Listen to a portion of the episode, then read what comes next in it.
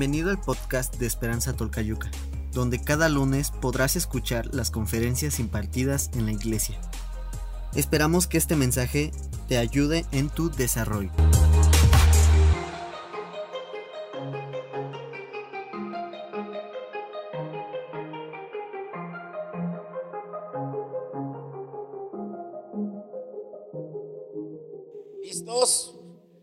Les digo siempre, si trae su libro o su Biblia, ábrala.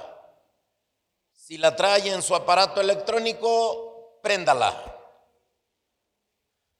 Juan 10:10. 10. Ah, creo que usted se lo sabe de memoria.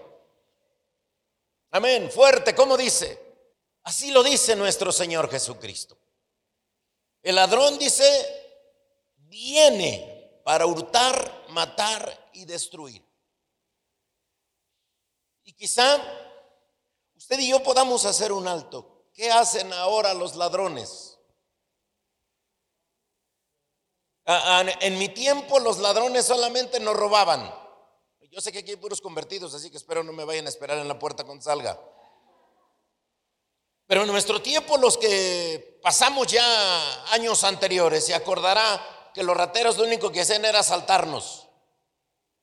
No nos hacían nada, solo pedían lo que ellos creían que traíamos. Pasado el tiempo, ya no solo nos asaltaban, sino nos golpeaban. Ahora, en este tiempo, hermano, se hace mucho más evidente lo que hoy estamos leyendo. El ladrón viene para hurtar, para matar ¿Qué hacen los rateros ahora? Que, es que para que no los vayas a acusar, de una vez te mandan al cielo. Y no solamente hurtan, matan, sino destruyen la estabilidad de tu familia. Ahora, en este tiempo, nuestro enemigo, el enemigo de Dios, ha venido literalmente a, a hurtar, a matar y a destruirnos tanto física como emocionalmente, y millones de personas están pasando por situaciones completamente difíciles. Usted puede verlo y a lo mejor medite quien ha pasado por una situación difícil, de, situación emocional, de situación de enfermedad física. ¿Cómo se sienten cuando están en ese proceso difícil? Ah, sienten, estábamos recordando con mi esposa que apenas hace un año en esta fecha empezábamos a salir después de la situación que vivimos y comentábamos el día de ayer eh, los sucesos que pasamos en que creíamos a cada momento que nos íbamos con el Señor. No, que no le espante, tarde que temprano nos vamos. ¿O no se quiere ir al cielo? Esa es la otra lucha aquí en la tierra, hermano. Que cuando estamos con vida, no aprovechamos lo que el Señor tiene para nosotros. Y cuando ya no tenemos a alguien, a un ser querido, quisiéramos que estuviera con nosotros. Cuando lo tenemos acá, creo que es el maravilloso momento de disfrutarnos y ese es lo que el Señor tiene para nosotros. Lo digo tan en serio y en son de broma, porque bendito Dios por la esposa y por las hijas que el Señor me ha dado. Más de uno me ha preguntado cada vez que he tenido o tuve que entregar a alguna de mis dos hijas casadas en el altar y después de dejarlas de ver varios días, ya saben, no falta quien dice, ¿y a poco no las extraña, pastor? Sí las extraño. Pero lo más maravilloso es que las disfruté. Mi bebé, la princesa, tiene ocho días que, dejó nuestro hogar para estar en otro lugar, tratando de lograr de, eh, llegar a cumplir sus metas. Y también me preguntan y me abrazan y me dicen, pastor, ¿a poco no le extraña? Sí, le extraño. Pero tuve la maravillosa bendición de disfrutarla. Y el anhelo de Dios para tu familia, para ti, para los que tienes en casa, es para que se disfruten todos los días. El enemigo de Dios quiere verle a usted peleado y separado de su familia. Dios le quiere ver unido a su familia. El enemigo quiere verle a usted triste y angustiado. Dios quiere verle a usted con regocijo disfrutando lo que el Señor le ha dado. Todo el contraste que es la lucha aquí en la tierra es esa. Por eso a lo mejor usted recuerda y por ahí pregúnteles a los hermanos que todavía tienen un cassette o tienen un disco donde había una canción que se cantaba y decían, la carne con el espíritu tiene una lucha viva. La carne gira hacia, tira hacia abajo y el espíritu se va hacia arriba. Después cantábamos un corito que decía, subiendo, subiendo, subiendo y no bajando, hacia arriba, hacia arriba, hacia arriba y no hacia abajo. Esa es la lucha constante de nosotros. Más nosotros que creo que tenemos a nuestro Señor Jesucristo en nuestro corazón. Es por eso que en este tiempo es más que necesario recordar que en nuestro Señor Jesucristo tenemos vida. Que usted y yo entendamos que el Señor vino para darnos vida. Y oiga bien, antes de continuar, no solamente la vida física que usted tiene, sino la vida después de este transitar, la vida eterna, donde pronto estaremos glorificando a Dios. Y ese debe ser nuestro anhelo constante. Necesitamos reflexionar en esto que es la vida que el Señor Jesús nos da. ¿Cómo es la vida que nuestro Señor Jesucristo nos da? Porque dice el versículo, yo he venido para que tengan vida. Y para que la tengan, yo sé que los que ya pasamos, no sé de qué estándar, para que no me vayan a regañar, pero los que ya pasamos de la edad que tenemos, ah, a lo mejor digamos que todavía no es la vida suficiente, ¿o sí?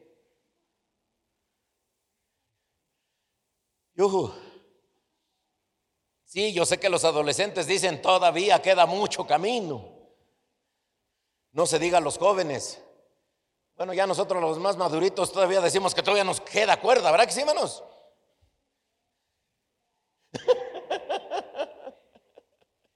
Pero el, asunto es que el Señor me llama y nos dice que nos tiene vida y nos tiene vida en abundancia vida que tienes que pasar aquí en la tierra y vida que vas a pasar en el reino de los cielos.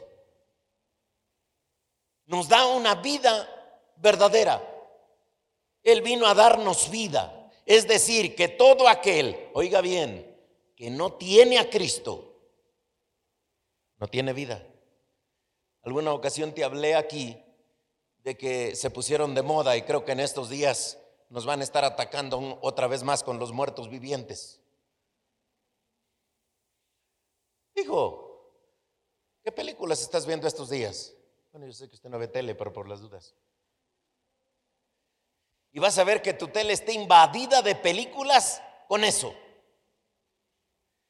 Y yo puedo decir que nuestro mundo está lleno de muertos vivientes. Y perdón por decirlo así, porque el que no tiene a Cristo en su corazón, por más que diga que tiene vida, no tiene vida porque Jesús dijo, yo vengo a darles vida. La palabra de Dios nos dice que Cristo nos dio vida cuando estábamos muertos a nuestros delitos y nuestros pecados. Esto no es asunto de religión, amados. Esto no es asunto de lo que yo creo en mengano, perengano. No, no, no. Esto es asunto de tu vida y tu relación directa con el Dios Todopoderoso. Efesios 2.1. Fuerte, ¿cómo dice?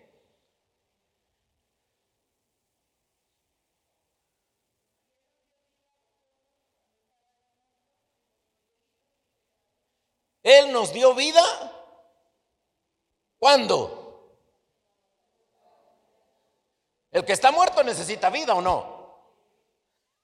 Y dice aquí que Él vino a darnos vida. ¿Cuándo? Cuando nosotros estábamos muertos en nuestros delitos y nuestros pecados.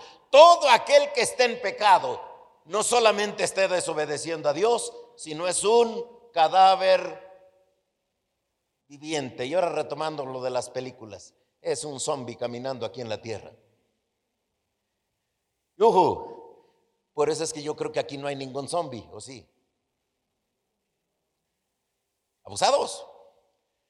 Si tú estás tomado de la mano del Señor y tienes vida, Dios te dará la vida. Pero cuidado, si estás pecando, está en riesgo tu vida. Es por eso que las personas en el mundo necesitan algo que les haga sentirse vivos. Algo que normalmente nos gusta como seres humanos. Te hace sentir vivo tener una relación sentimental. Te hace sentir vivo tener una diversión. Te hace sentir vivo asistir a alguna fiesta. Te hace sentir vivo tener relaciones íntimas. Bueno, a muchos les hace sentirse vivos cuando están drogados o están borrachos. Pero no es lo mismo, amados, sentirse vivo a tener vida. Y el único que puede darnos vida verdadera es nuestro Señor Jesucristo, el mediador entre Dios y los hombres. Esa es la verdadera vida. Podemos hacer todo lo que hoy está haciendo la gente. Darnos golpes de pecho, como siempre decimos en las festividades. No nos acordamos de la familia, pero cuando llega la fecha especial queremos desbordarnos. No es bueno, no, no es malo que te acuerdes de tu familia y de los que hayan partido con el Señor.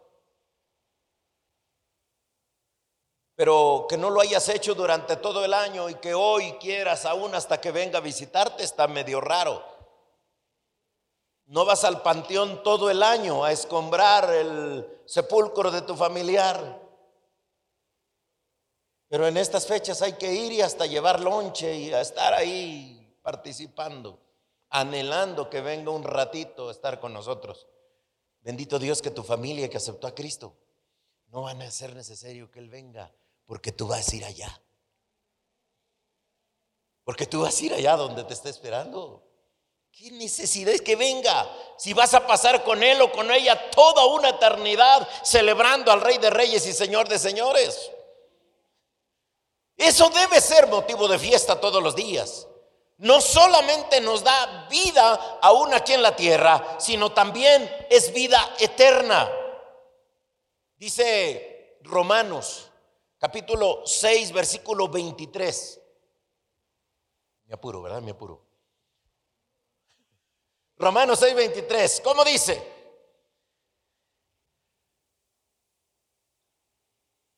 ¿Qué te dan a ti por trabajar?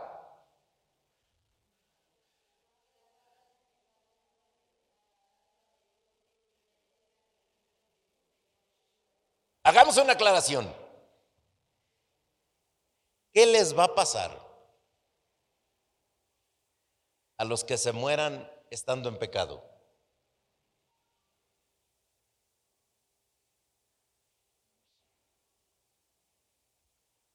Algo que te comenté hace rato, sería bueno hacer otro pequeño alto y reflexionarlo.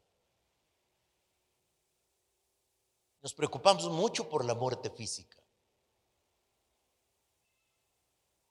O por la muerte de, o la separación de algún familiar que se va. Muerte específicamente significa separación. Muerte significa estar separado. Cuando viene la muerte física es la separación de tu carne con tu alma y con tu espíritu. Porque tu carne, por muy guapo y muy cuidado que estés, tu carne se va a quedar en el panteón. Por eso a veces me admira que nos cuidemos más físicamente.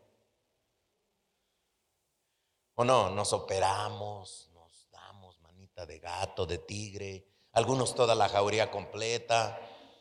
Ah, nos preocupamos en eso, no está mal. Pero el asunto, hermano, es que nos preocupamos por lo visible, pero por, lo, que no se ve, no nos preocupamos. Nuestra área espiritual, nuestra área interna, que es nuestra relación con Dios, ¿qué es la que nos hará llegar al reino de los cielos? Es la que más descuidamos. Por eso dice aquí el escritor, la paga del que peca, la paga de quien comete pecado sufrirá separación de Dios. En lenguaje eternal más explicable para usted, el que muere en pecado no va a estar con el Señor. Ya se pusieron serios. Por eso le digo, y cuando tenemos que practicar aquí esa situación de la no separación, aquí la practicamos y no nos preocupamos de tanto. Dijimos que muerte significa separación. ¿Qué tanto practicamos la separación aquí en la tierra? Por eso le dije hace rato, tenemos que disfrutar a nuestra familia, porque nos disgustamos tantito para que veas que no me llego hasta tu familia. Nos quedamos aquí, ¿no? Aquí, aquí en la iglesia. Ah, nos, nos disgustamos aquí entre nosotros como hermanos. ¿Cuál es nuestra primera reacción? Yo te voy a decir mi pensamiento como pastor. ¿Qué culpa tiene Dios de que tú tengas tus diferencias con el hermano?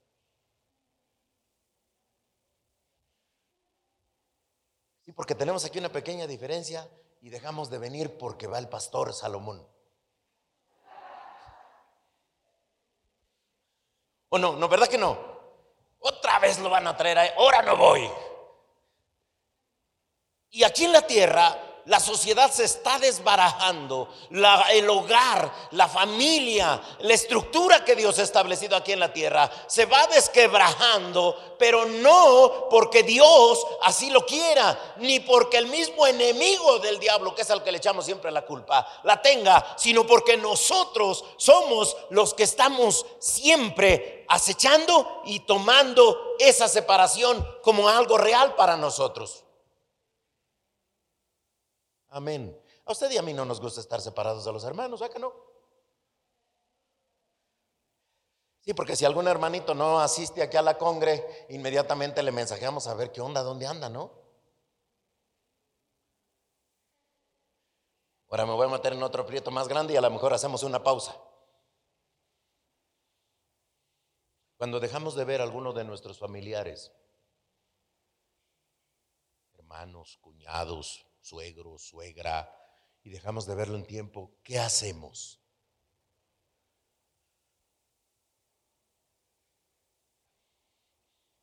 ¿Quiere que hagamos una pausa? Saque su teléfono. No, es en serio. Saque su teléfono. Préndalo.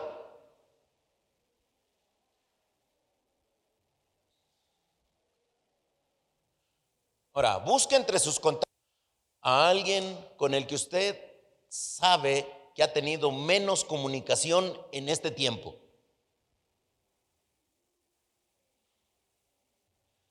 Sí, yo sé que usted ha convivido con su familia con todos este tiempo. Pero qué bueno, si, si acaba usted de saludar a alguien de su familia y quiere hacer el experimento que quiero que hagamos, hágalo. Envíele un mensaje ahora, dígale, estoy orando por ti. Bendiciones o bendecido día. No le pongas más. Si suena tu teléfono, contéstalo, no te preocupes.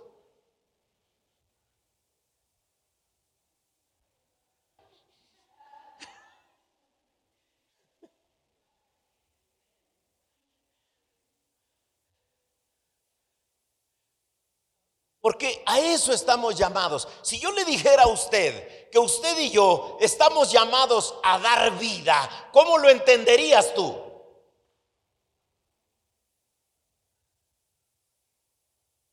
Porque si la muerte significa separación,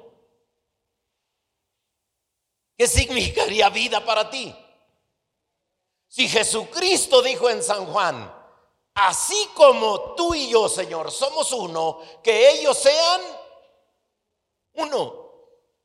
O sea, estar cerquita, estar juntos.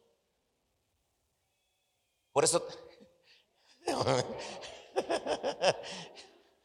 Le voy a contar algo gracioso. Eso me pasó en un lugarcito también lejano, así decía, como dijo aquí la hermana, no tengo datos, pero resulta que el, hermano venía de Tamaulipas, era la primera vez que estaba en esa reunión donde compartí y les pedí que sí mandaran un mensaje, estaba yo compartiendo otra cosa, y, de repente suena el, teléfono, pero, pero en llamada. Y el hermano se levanta y va a salir corriendo. Le digo, no, conteste, no hay ningún problema. Y contesta. Y, y, él conteste, sí, mi vida, sí, aquí estoy en el templo. No, no, mi amor, no pasa nada, estoy bien, estoy acá. Y al final me dice, es que nunca le mando mensaje a mi esposa hasta que llego allá. para que vea lo necesario que es. Pero vayamos a la escritura otra vez. Dice, porque la paga del pecado es muerte, mas la dádiva de Dios es vida en Cristo Jesús, Señor nuestro. El regalo de Dios para usted y para mí no es una muerte, no es una separación, sino el regalo para usted y para mí es vida. El regalo para todos nosotros es estar juntos disfrutando la gloria y la presencia de Dios. La vida que Cristo nos da no es solamente vida para vivir en este mundo, sino vivir con Él por toda la eternidad.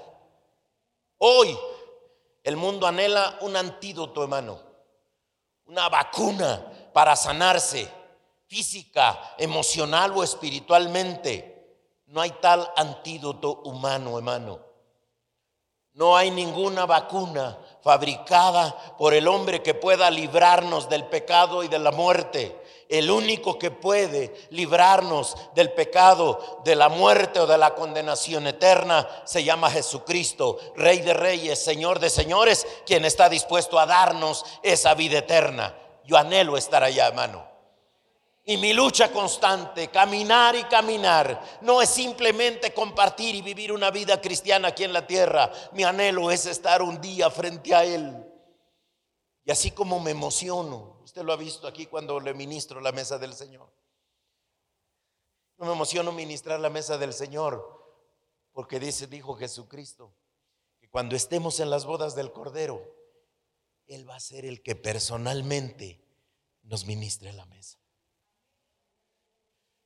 Cada vez que ministro la mesa del Señor, siento que estoy ya donde el Señor estará ministrando de manera personal, donde podré verle y podré disfrutar esa maravillosa presencia, que ahora disfruto aquí sin verle, pero que allá podré disfrutarla viéndole, porque allí estaré con Él, celebrando y glorificando su santo y bendito nombre. Ese es el anhelo nuestro, hermanos que las cosas que humana y terrenalmente estás viviendo y estás viendo no te ocasionen una separación, no te ocasionen una muerte, sino te ocasionen la unidad y la vida que el Señor tiene para ti. Pero también la vida que Cristo nos da, dice que es una vida abundante. La segunda parte estamos leyendo eh, Juan 10:10, 10, para que tengan vida y para que la tengan en abundancia. ¿Qué sería eso, hermano? Una vida abundante de paz. San Juan 16, 33. No se preocupen, pueden contestar los mensajes, ¿eh?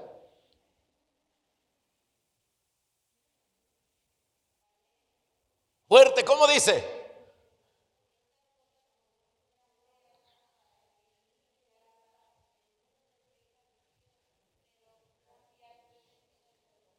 Y yo no te estoy diciendo otra cosa. Haz de cuenta que el Señor te lo está diciendo al oído ahorita. Si estás pasando por, algún momento difícil, si estás pasando por alguna situación de enfermedad, si estás pasando por algo que te acongoja, que algo que te está atormentando, el Señor te está diciendo estas palabras para ti. San Juan 16:33 dice, estas cosas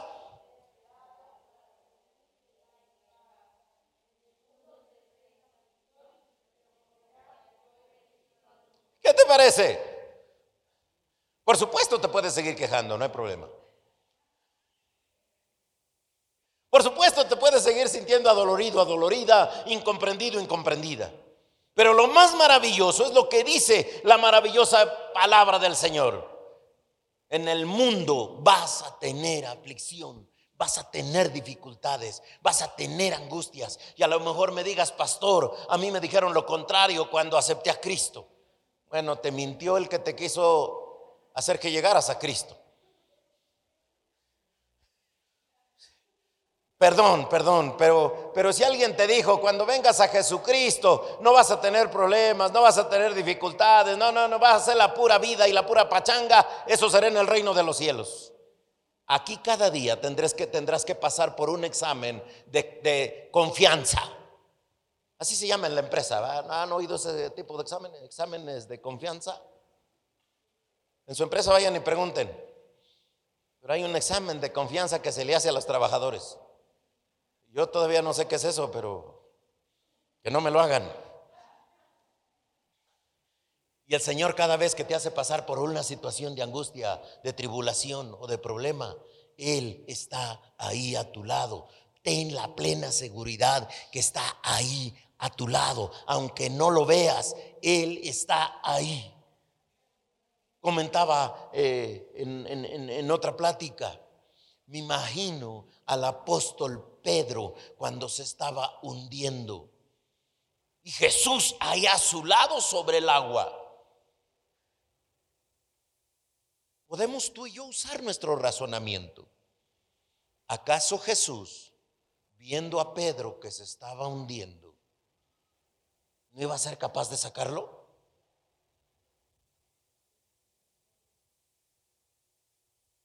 Pero pasó lo que a veces nos pasa a nosotros. Yo siempre he dicho que, Pedro era un experto nadador, porque en otra parte de la Biblia, y tú puedes leerlo, en otra parte de la Biblia dice que cuando Jesús llegó a la barca y Pedro estaba desnudo pescando, dice que Pedro se aventó al mar. Y en la siguiente escena de ese momento aparece Pedro dándole de comer a Jesús en la orilla del mar, ofreciéndole un pez. Entonces mi deducción humana tan finita me dice que Pedro sabía nadar. Que Pedro podía como le hacemos la mayoría. Que Pedro creyó que él las podía solo. Que no necesitaba de nadie, no necesitaba ni de Dios. ¿Verdad? Porque era un experto nadador. Entonces la pregunta aquí es, ¿por qué Pedro cuando se estaba hundiendo levanta la voz y dice, sálvame Señor? No dice, me ahogo. Dice, perezco Señor. Y entonces, usted y yo hoy podemos hacer esa maravillosa reflexión, porque en medio de tus circunstancias que tú estés pasando, el Señor te promete que te va a poner paz. El Señor te promete que aún en medio de la tribulación, que aún en medio de la angustia, que aún en medio de la incomprensión, dice, mandaré mi paz. Por eso el Señor dice, mi paz os dejo, mi paz os doy. No la doy como el mundo la da, sino esta es una paz diferente. Eso es lo que el Señor ofrece en esa vida de abundancia. Por supuesto, los que creen en la prosperidad, creen que la vida en abundancia es tener demasiadas propiedades y demasiado dinero. Me encantaría, nada más que dice la Biblia que el amor al dinero es la raíz más grande. El otro día le vine y le comenté a usted y se lo vuelvo a comentar. ¿Dado usted porque el Señor lo quiere todavía aquí en la tierra? Pero de esta tierra han partido. Aquí la pregunta es, ¿por qué el Señor? Porque tú puedes ser esa fuente que imparta de la paz y la gloria y la presencia de nuestro Señor Jesucristo. En Cristo podemos tener paz en nuestro corazón porque Él ha vencido por ti y por mí. Él ha hecho la más grande victoria. Él mismo dejó lo más valioso que Él tenía de esa situación difícil que pasó Jesús, no muera. fue a la tumba por usted y por mí. Y se salió de ahí en vida para nosotros. Cualquier circunstancia que vivas, amado o amada, está vencida en el nombre de Jesús. Pedro, aquí en medio de cualquier circunstancia, estoy desesperado. Tu paz, estoy seguro. Porque no solamente esa circunstancia, sino también en esa vida de abundancia nos da una vida de gozo. Bueno, ¿a cuántos cristianos que tú ves? Menos que le cambie la cara un ratito, ¿no? ¿Qué dice el salmista? Salmo 16, 11. Creo que ya tengo que terminar, ¿verdad? ¿Qué dice Salmo 16, 11?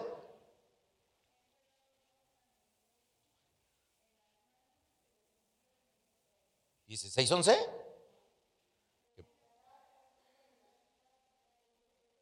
Trarás la senda de qué? ¿La senda de qué? Y ahora de los serios, ¿verdad que sí? Dice, en tu presencia hay plenitud. Ahora, ¿qué es pleno? A lo mejor por eso a veces gritamos y brincamos porque sentimos que ya no cabe la gloria de Dios. Eso no es al son que me la toquen bailo.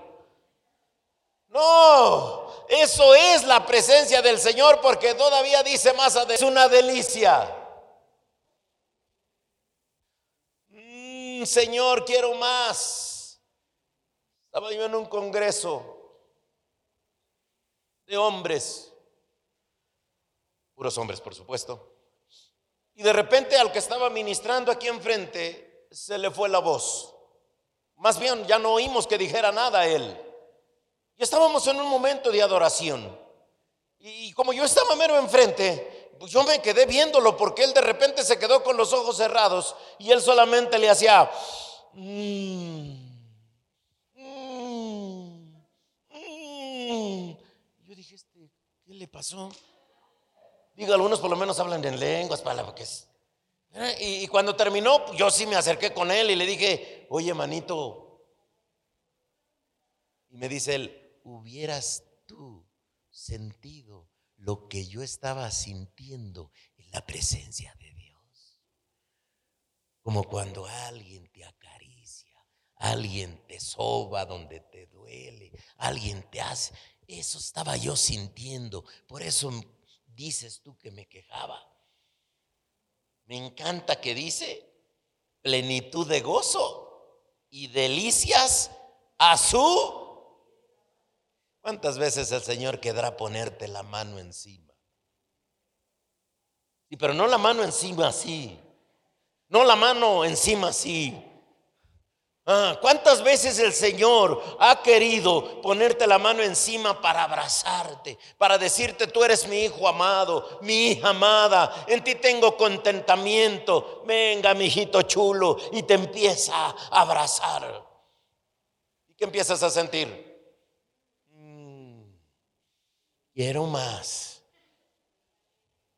La vida abundante de Jesús es la que usted y yo podemos tener ahora. Nos pueden querer venir en este tiempo a quebrantar el espíritu, a venirnos a hacer sentir adoloridos por la partida de nuestros seres queridos en este tiempo. Pero no es así. Nuestros seres queridos están esperando la resurrección de los justos, a donde iremos usted y yo y celebraremos al Rey de Reyes y Señor de Señores por siempre.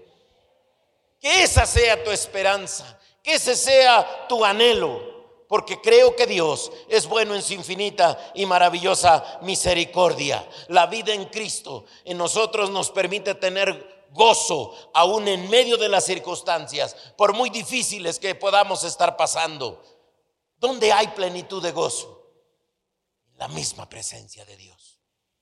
Por eso es que le digo hoy, usted puede hacerlo en casa, no hay ningún problema. Goces en casa, cante en casa, celebra en casa.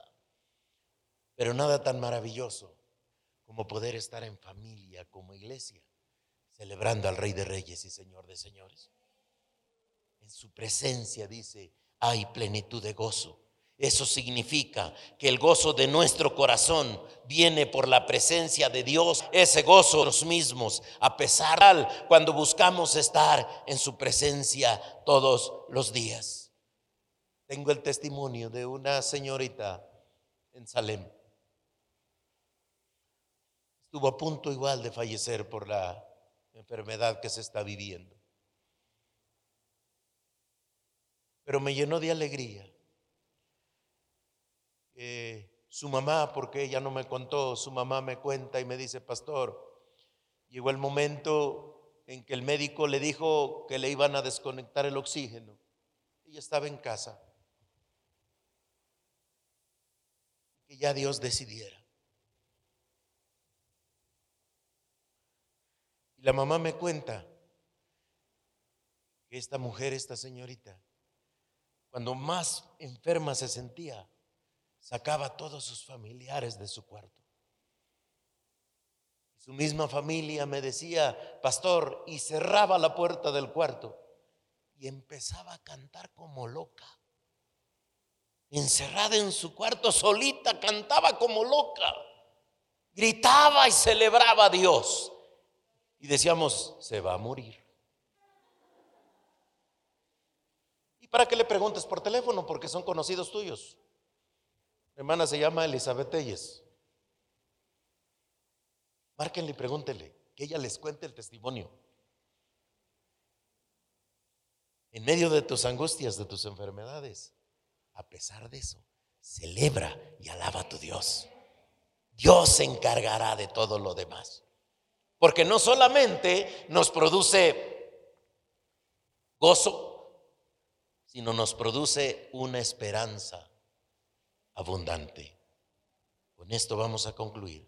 Colosenses 1:27.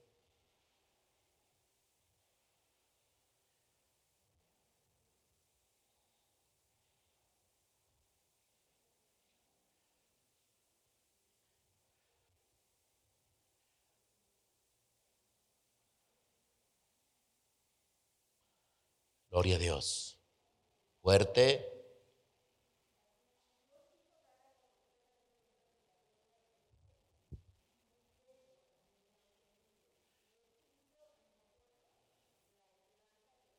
La esperanza de qué? A quien Dios quiso dar a conocer las riquezas de la gloria de este misterio entre los gentiles, que es Cristo en vosotros. La esperanza viva. Cristo en nosotros, amados, es nuestra esperanza de gloria. Pase lo que pase en este mundo, tenemos la maravillosa esperanza de vida eterna. Sabemos que lo que este mundo nos pone enfrente puede llevarnos a enfrentar o a sufrir alguna circunstancia, pero dice que no se compara con la gloria venidera que nosotros ha de manifestarse. Romanos 8:18 dice, porque tengo por cierto que las aflicciones del tiempo presente no son comparables con la gloria venidera que en nosotros ha de manifestarse. Quizá en este mundo nos haya tocado pasar momentos de dificultad, momentos difíciles. Quizá nos haya pasado momentos que quizá no entendemos y quisiéramos explicación de los sucesos que nos han venido encima. Que a lo mejor sentimos más interrogantes que otra cosa. Pero lo más maravilloso es la esperanza que el Señor nos da la seguridad que el Señor nos da y la vida que Él nos da.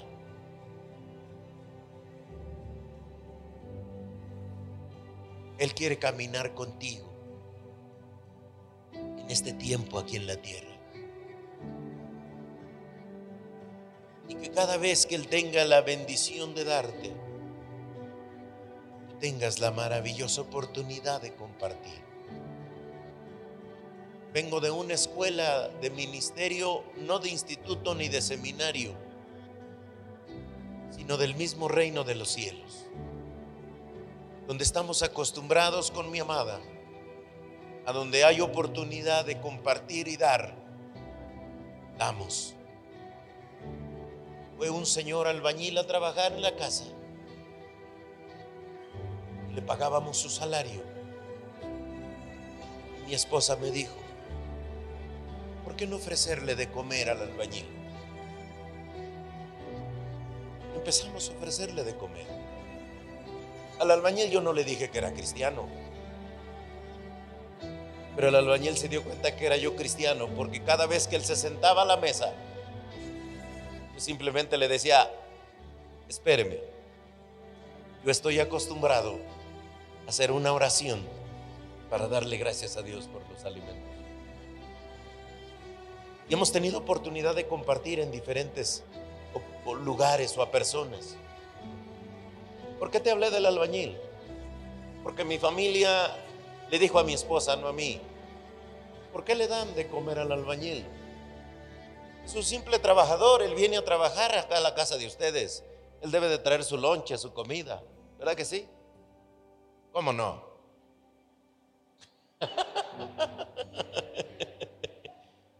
Pero bendito Dios por esa oportunidad que nos da. Hermano, hermana, tú y yo estamos aquí en la tierra y hemos sido llamados a ser fuente de bendición. Primero, de bendición en nuestra familia, con tus hermanos, tus hermanas, tus cuñados, tus cuñadas. Bueno, agrégale hasta la suegra. Pero Dios te ha llamado a ser fuente de bendición. Dios te ha llamado a ser fuente de bendición aquí como familia espiritual no para que te quedes con los brazos cruzados, ni te quedes viendo a quién hace y quién no hace bien las cosas, sino por el contrario, a que te unifiques y estés dispuesto a caminar en la misma dirección que el Señor tiene marcada para nosotros. Porque lo importante no es lo que estamos pasando aquí en la tierra, hermano. Te dije hace un momento, qué bueno que transitemos aquí en la tierra. El problema va a ser después de este transitar. Estaremos en la graduación como graduados o en la graduación como reprobados. ¿Has visto en las escuelas, en las universidades, que ya mejor no asisten los que no pasaron a la graduación? Pero ¿qué tal los que se graduaron? Hasta presente llevan colados y todo, porra, llevan que les eche gritos. Así es la, la partida al reino de los cielos, amado. Papá Dios te quiere ayudar, te quiere preparar, te quiere bendecir aquí en la tierra, que tú seas fuente de bendición. Primero glorificar, servir al Rey de Reyes y Señor de Señoras y después a los que están a tu alrededor. Eso es vida y vida en abundancia.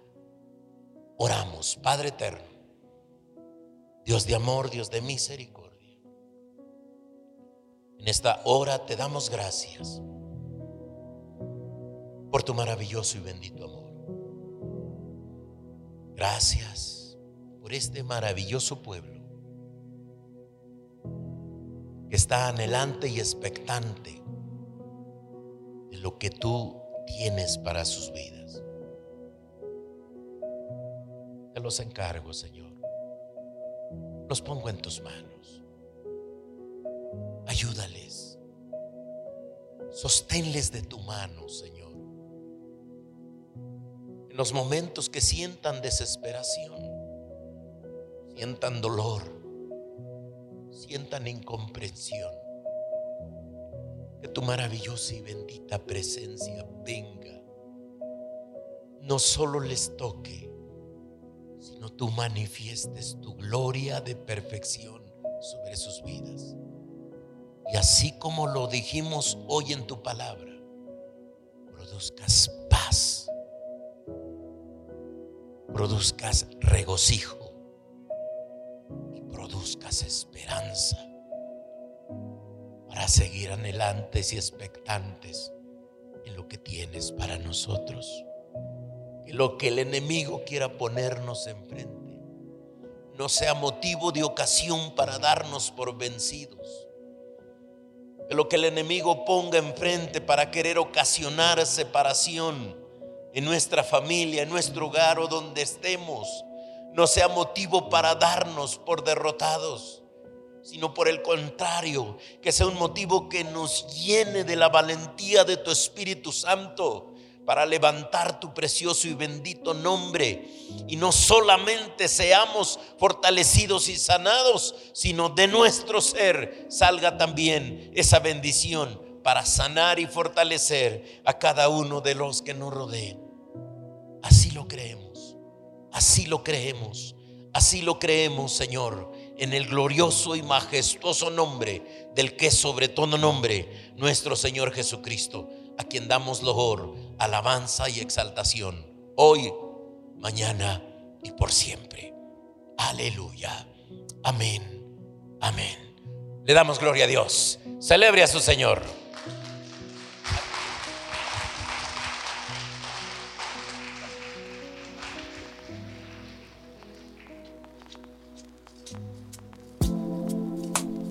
Esperamos que este mensaje te ayude con tu desarrollo Comparte este podcast con tus familiares y amigos. Puedes seguirnos en Facebook, Instagram y YouTube como Esperanza. Los links están en la descripción de abajo. Hasta la próxima semana.